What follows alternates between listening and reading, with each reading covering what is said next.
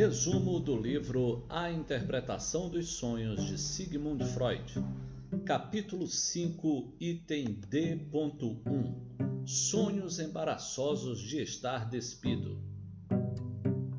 Os sonhos de estar nu ou insuficientemente vestido na presença de estranhos ocorre por vezes com a característica adicional de haver completa ausência de vergonha por parte do sonhador.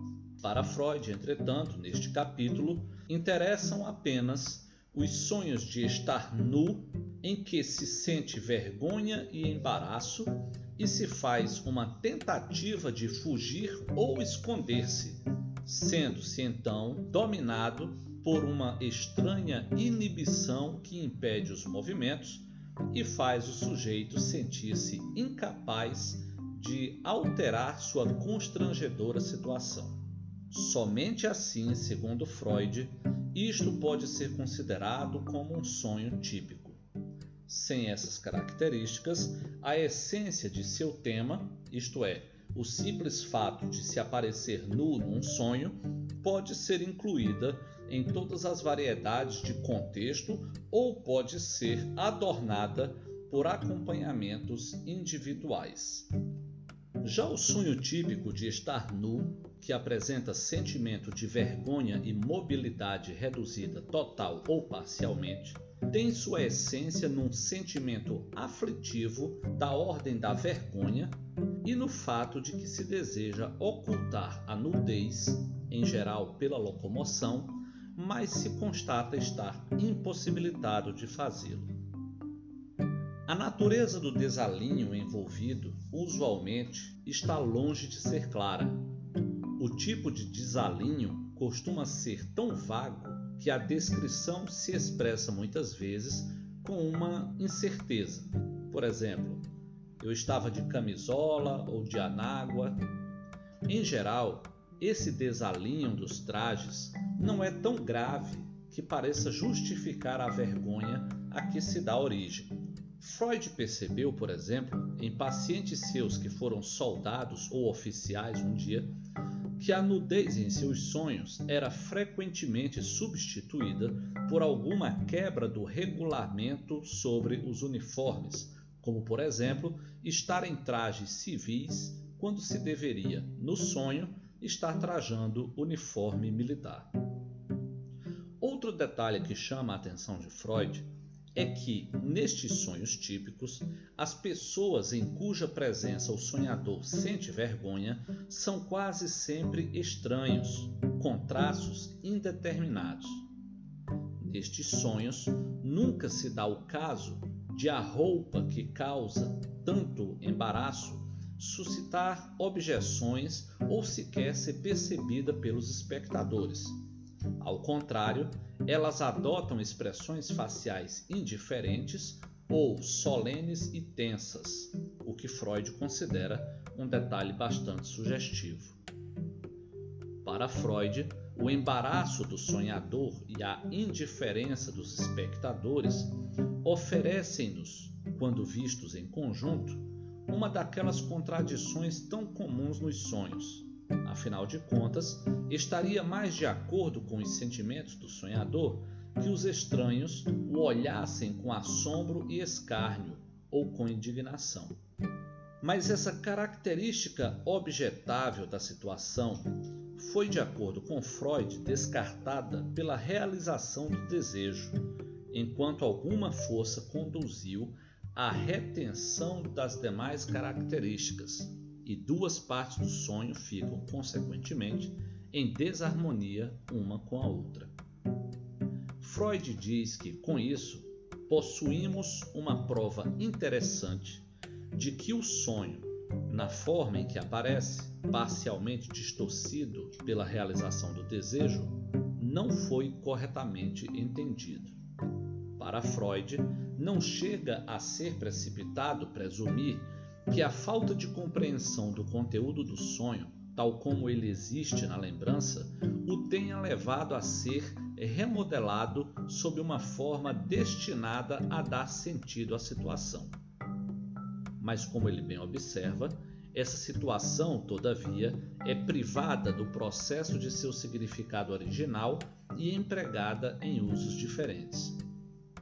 É comum ao pensamento consciente de um segundo sistema psíquico, o pré-consciente, compreender mal o conteúdo de um sonho dessa maneira. E esse mal entendido deve ser considerado um dos fatores na determinação da forma final assumida pelos sonhos. Ademais, salienta Freud, veremos que mal entendidos semelhantes, que ocorrem, mais uma vez, dentro de uma mesma personalidade psíquica, desempenham um papel preponderante na construção das obsessões e fobias. O propósito moralizador do sonho revela um conhecimento obscuro do fato de que o conteúdo onírico latente diz respeito a desejos proibidos que foram vítimas do recalcamento, pois o contexto em que esse tipo de sonhos aparece geralmente não deixa dúvida de que eles se baseiam em lembranças da mais tenra infância. Somente na nossa infância é que somos vistos em trajes inadequados, tanto por membros de nossa família como por estranhos, babás, criadas e visitas. E é só então que não sentimos vergonha de nossa nudez. Podemos observar como o despir-se tem um efeito quase excitante em muitas crianças, mesmo em seus anos posteriores, em vez de fazê-las sentir-se envergonhadas. Elas riem, pulam e se dão palmadas, enquanto a mãe ou quem quer que esteja presente as reprova e diz que elas nunca devem fazer isso. As crianças frequentemente manifestam um desejo de se exibirem. Na história da mais tenra infância dos neuróticos, isto é, a maioria de nós, um importante papel é desempenhado pela exposição a crianças do sexo oposto. Na paranoia, os delírios de estar sendo observado ao vestir-se e despir-se encontram sua origem nesse tipo de experiências, ao passo que, entre as pessoas que permanecerem no estágio da perversão, há uma categoria na qual esse impulso infantil alcança o nível de um sintoma, a categoria dos exibicionistas. Freud faz uma observação interessante. Ele diz: quando voltamos os olhos para esse período isento de vergonha na infância, ele nos parece um paraíso. E o próprio paraíso nada mais é do que uma fantasia grupal da infância do indivíduo. Por isso é que a humanidade vivia nua no paraíso, sem que um sentisse vergonha na presença do outro. Até que chegou um momento em que a vergonha e a angústia despertaram. Seguiu-se a expulsão e tiveram início a vida sexual e as tarefas da atividade cultural. Mas podemos reconquistar esse paraíso todas as noites em nossos sonhos. As impressões da primeira infância, isto é, até aproximadamente o final do terceiro ano de vida, lutam por alcançar sua reprodução por sua própria natureza independente, e sua repetição constitui a realização de um desejo. Portanto, os sonhos de estar despido são sonhos de exibição. O núcleo de um sonho de exibição situa-se na figura do próprio sonhador, não como era uma criança, mas tal como aparece no presente, e em seu traje inadequado, que emerge indistintamente, seja em virtude de camadas superpostas de inúmeras lembranças posteriores de estar desalinhado, seja como decorrência da censura. Acrescentaram-se a isso as figuras das pessoas em cuja presença o sonhador se sente envergonhado. Curiosamente, as pessoas a quem era dirigido nosso interesse sexual na infância são omitidas de todas as reproduções que ocorrem nos sonhos, na histeria e na neurose obsessiva.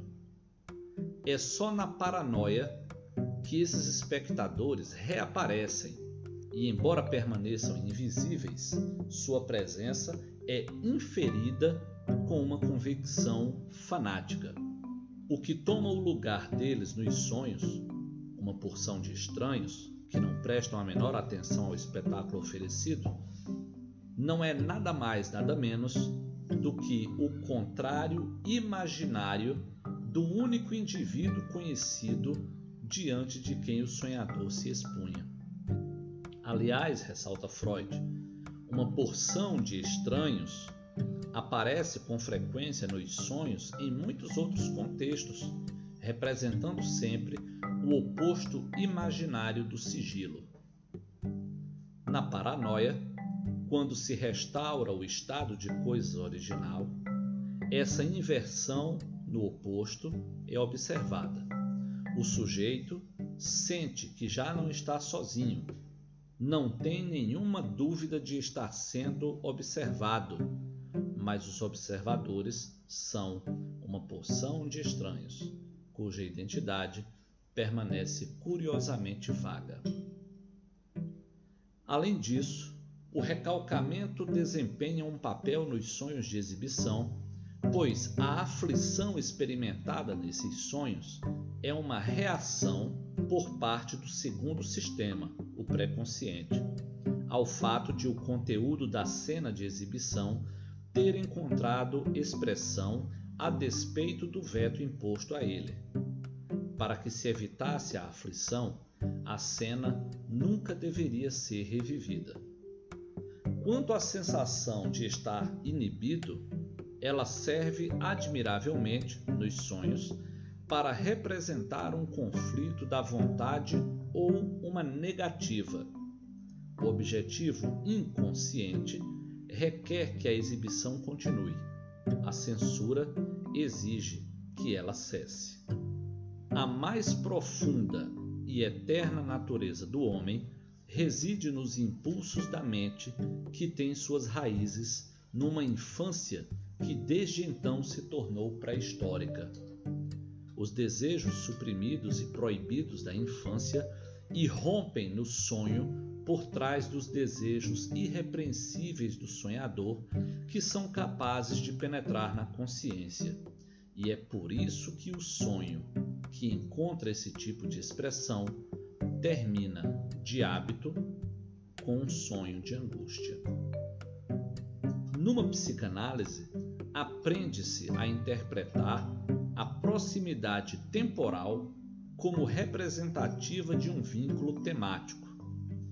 Duas ideias que ocorrem em sequência imediata e sem qualquer conexão aparente são de fato parte de uma só unidade que tem de ser descoberta, exatamente do mesmo modo que, ao se escrever sequencialmente um B e um A, eles terão de ser pronunciados como uma única sílaba, Ba.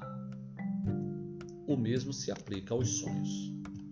No próximo episódio, item D.2 Sonhos sobre a morte de pessoas queridas. Até a próxima.